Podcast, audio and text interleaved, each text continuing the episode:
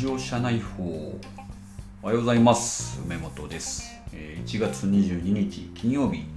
北九州は雨ですね、えー皆さんの方はいかがでしょうか？なんかね、えー最近はちょっと今週かな。本当に打ち合わせが多いなと思ってまして、えテレワークのこうメリットデメリットで言うとちょっとデメリットを感じてますね。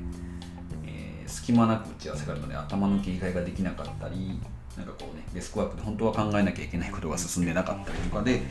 えーちょっともやもやしたあ毎日です。皆さんいかがですか？そんなね後ろめいたこと書いちゃいけませんね。はい。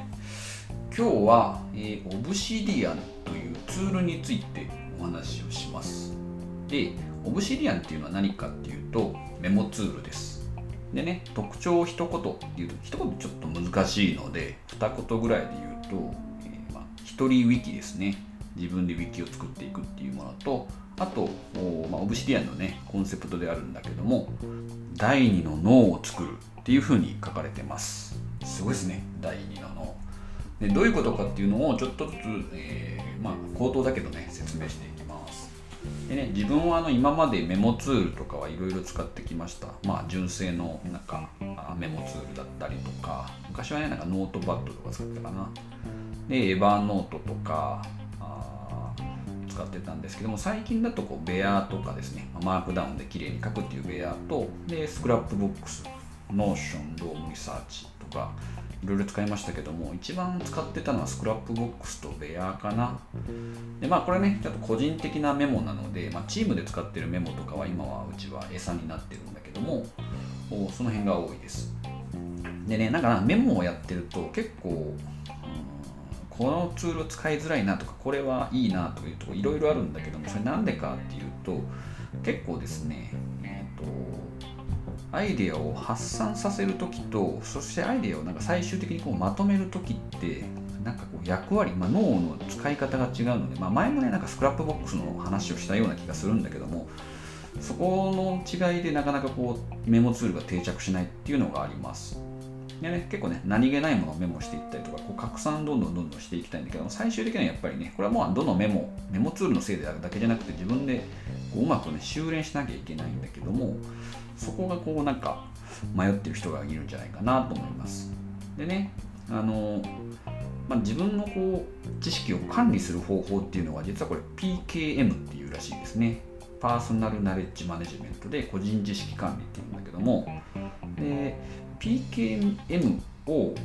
まあ、ツールにした時にはパーソナルナレッジベースで PKB っていうふうに言われるんですよ、まあ、さっきのつまり個人知識管理をするためのツールを PKB ツールって言われて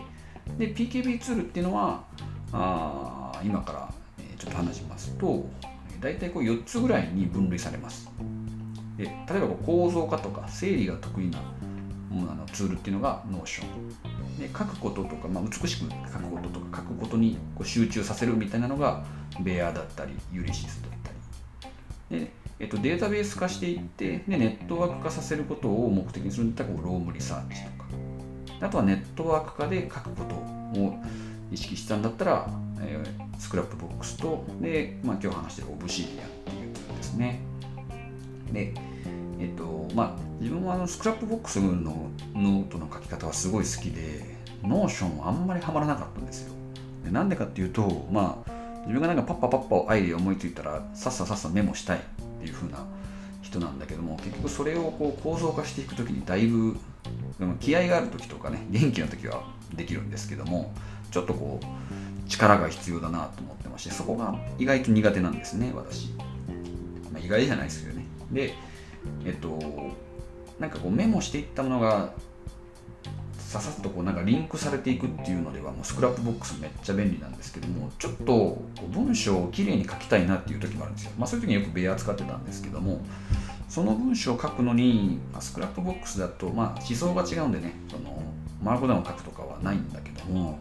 そこがなんかうまくきれいに書けたらなということで、えーいろいろ探してたら Obsidian っていうツールに、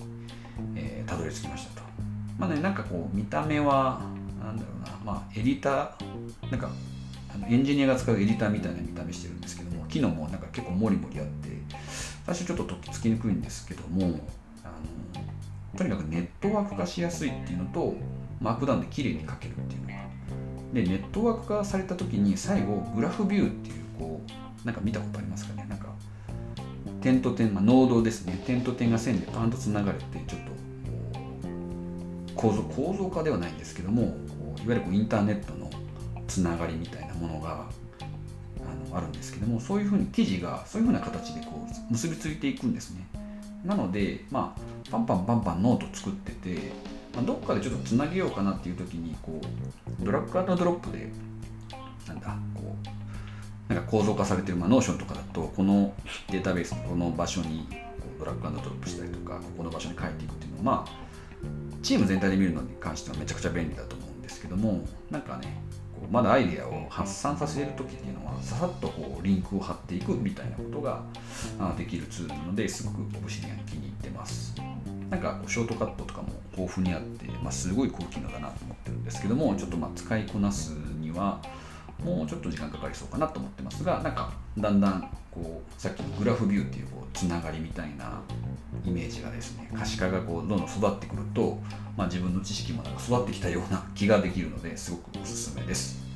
ということで今日はねちょっとツールの話になりましたけどもオブシディアについてお話ししましたじゃあ今日もう今週も終わりかな一日よろしくお願いします。